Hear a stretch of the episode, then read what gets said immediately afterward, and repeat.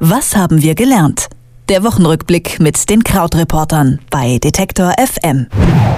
Es ist Freitag und wir haben die schokoladenlastigen Ostertage hinter uns gelassen. Jetzt ist Zeit, ein wenig auf die erste Woche nach dem Fest zurückzublicken, denn in der ist viel passiert. Der gute alte Osterhase ist in Gefahr, zumindest wenn wir dem Aufschrei einiger AfD-Politiker Glauben schenken. Außerdem ist der Vatikan in dieser Woche fast vom Glauben abgefallen, nachdem der Papst kurzerhand die Hölle abgeschafft haben soll. Aber auch Kinderarmut war in dieser Woche ein Thema, denn jedes siebte Kind in Deutschland lebt in einer Hartz-IV-Familie. Das sind insgesamt 2,1 Millionen Millionen Jungen und Mädchen unter 18 Jahren. Über eine Woche voller Glaubensfragen und ernüchternder Zahlen spreche ich mit Christian Fahrenbach von den Krautreportern. Hallo Christian. Hallo. Ich würde sagen, wir starten mal mit der Angst, dass durch Integration christliche Traditionen unterwandert werden. Die ist ja eigentlich an sich keine neue. Jetzt nehmen uns die Ausländer aber angeblich auch noch den Osterhasen weg. Was steht denn äh, hinter diesem Vorwurf? Äh, ja, ist richtig. Und äh, ich dachte, wir nutzen einfach nochmal hier die Gelegenheit bei unserer Plauderei da so ein bisschen hinterher zu wischen. Denn also es gab diese Geschichte, dass Joachim Steinhöfel, den vielleicht die Leute noch kennen, weil er früher mal auf RTL moderiert hat. Ich glaube, es war der heiße Stuhl oder wie das damals hieß. Und der inzwischen auch so ein relativ strammer Wortführer der neuen Rechten geworden ist der war im Karstadt bei sich und hat, äh, wie der Kassenzettel zeigt, sehr viel Obst und Gemüse gekauft, aber auch die sogenannten Traditionshasen. Also das ist äh, ein Produkt von Lind, also eben diese kleinen Goldhasen mit dem Glöckchen drumherum und hat sich dann eben auf Twitter bitterlich beschwert, dass eben die Traditionshasen hießen und nicht Osterhasen. Er hat gleich vermutet, ja, das liegt ja daran, dass wir alle quasi den Kotau vor dem äh, Moslem an sich nur noch machen und dass unsere Gesellschaft völlig durchwandert ist. Erik Erika Steinbach hat gleich äh, mitgetrötet, das macht sie ja dann auch häufig. Und es ist aber so, dass das bei Lind einfach nun mal so heißt. Und zwar auch schon seit 60 Jahren. Und die heißen eben dort Traditionshasen. Die Auflösung ist also ganz einfach, denn also viele kennen das ja auch von Milka, da heißt es einfach der Schmunzelhase und nicht der Osterhase. Und äh, so ist das einfach. Und ich dachte, wir nehmen es heute auch nochmal auf, denn es gibt ja ein ganz ähnliches Argument im Dezember immer. Da sagen ja die neuen Rechten immer, wie es denn sein sein könnte, dass die Weihnachtsmärkte jetzt Wintermärkte hießen und auch das sei doch quasi sicher nur, um nicht die angeblichen Gefühle von irgendwelchen herbeizitierten Muslimen da äh, zu verletzen.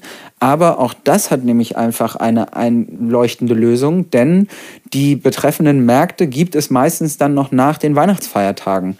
Und deshalb heißen die nicht Weihnachtsmärkte, sondern eben komplett Wintermärkte.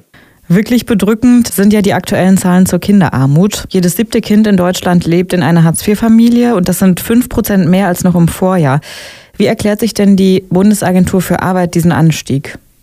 Also ein Grund dafür ist, dass eben Jobcenter auch für den Lebensunterhalt aufkommen von den äh, Zuwanderern in Deutschland, die, ich sage mal, durch das ganze System schon durchgegangen sind. Heißt also, wenn man das Asylverfahren abgeschlossen hat und wenn man dann die Integrations- und Arbeitskurse hinter sich gebracht hat, dann hat man irgendwann äh, die Erlaubnis vom Jobcenter eben auch Hartz IV zu bekommen. Das heißt, das ist ein Grund für diesen Anstieg. Aber auch für sich genommen sind natürlich die Zahlen schon erschreckend hoch. Du hast es ja schon gesagt, 2,1 Millionen Jungen und Mädchen unter 18 Jahren. Das ist ungefähr jedes siebte Kind in Deutschland und eben ein Plus im Vergleich, Vergleich zum Vorjahr von 5 Prozent. Und ich finde es auch immer interessant und wichtig, über diese Daten zu sprechen, denn wir reden ja sehr häufig über Altersarmut. Aber Altersarmut zeigt die Statistik, ist zwar auch ein Phänomen und die Zahlen steigen da auch, aber von einem viel, viel niedrigeren Niveau. Also die Gefahr, arm zu sein, wenn man zum Beispiel alleinerziehend ist oder eben auch die Gefahr, ein armes Kind zu sein oder ein armer Jugendlicher zu sein, ist sehr, sehr viel höher. Und das ist einfach ein Thema, was gesellschaftlich oft nicht so viel Platz bekommt, denn natürlich, wer arm ist mit einer Familie, hat in der Regel auch einfach gar nicht so viel Zeit für seine Probleme, ähm, so einen Lobbyismus zu betreiben, wie vielleicht ältere Menschen. Welche Maßnahmen werden denn aktuell besprochen, um die Zahl der Kinder in Hartz-IV-Familien zu senken? Gibt es da überhaupt aktuelle Diskussionen? Also es ist im Prinzip so, dass äh, die Aufmerksamkeit nicht so ganz stark auf diesem Thema liegt. Natürlich ist immer die Frage, wie können auch zum Beispiel jetzt bei dieser Zuwanderer-Thematik, wie können die Leute schneller an den Arbeitsmarkt herangeführt werden. Aber gleichzeitig gibt es da eben dann auch viele Kritiker, die sagen, ach, wir glauben eigentlich, dass es noch sehr lange dauert, da einen größeren Teil von Zuwanderern in den Arbeitsmarkt vollständig zu integrieren. Wir haben das auch gesehen in den letzten Jahren oder beziehungsweise in den letzten Wochen gab es dann Statistiken über die letzten Jahre, aus denen zwar hervorgegangen ist, dass auch die Zahl der Zuwanderer, die hier einen Job finden, sehr, sehr viel höher ist als zuletzt, aber auch das eben einfach auf noch recht niedrigem Niveau stattfindet.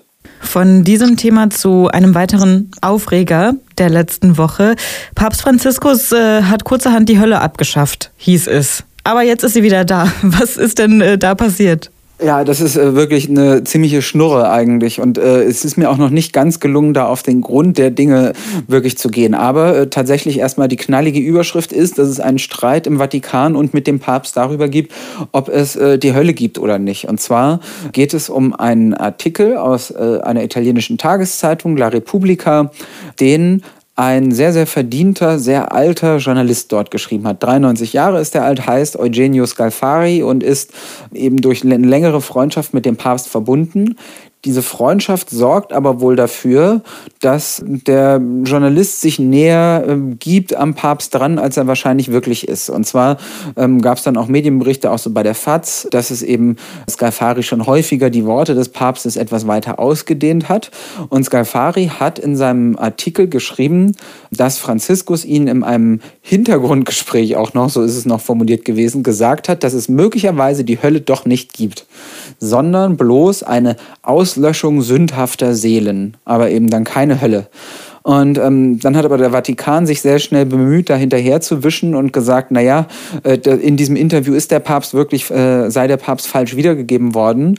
Und tatsächlich hat dann La Repubblica auch gesagt, dass es Probleme mit dem Gespräch gegeben habe.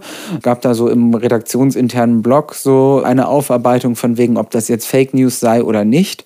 Aber tatsächlich, äh, also es war halt einfach so eine leicht absurde Geschichte, dass da so kurzerhand äh, der, der Kirchenglaube irgendwie in so einem Zeitungsinterview verhandelt wird und dann auch noch bei sowas Relevantem wie der Hölle. Und ja, jetzt hängt das alles an so einem 93-jährigen Traditionsjournalisten. Darüber können wir doch nachdenken bis nächste Woche. Ich denke auch. Ich glaube, wir können sehr viel nachdenken. Wir haben viel hinterhergewischt heute. Wir haben über Schokohasen gesprochen, über die Frage nach der Hölle und über Kinderarmut. Ähm, über diese Themen der Woche habe ich gesprochen mit Christian Fahrenbach von den Krautreportern und ich bedanke mich sehr herzlich für das Gespräch, Christian. Ich danke auch. Und ich gehe auch noch nach Italien nächste Woche. Das heißt, ich gehe der Sache da mal auf den Grund. Und dann berichtest du, was du selber herausgefunden hast. Ich wünsche dir eine schöne Zeit in Italien. Sehr gut, so machen wir es. Bis dann. Tschüss. Was haben wir gelernt? Der Wochenrückblick mit den Krautreportern bei Detektor FM.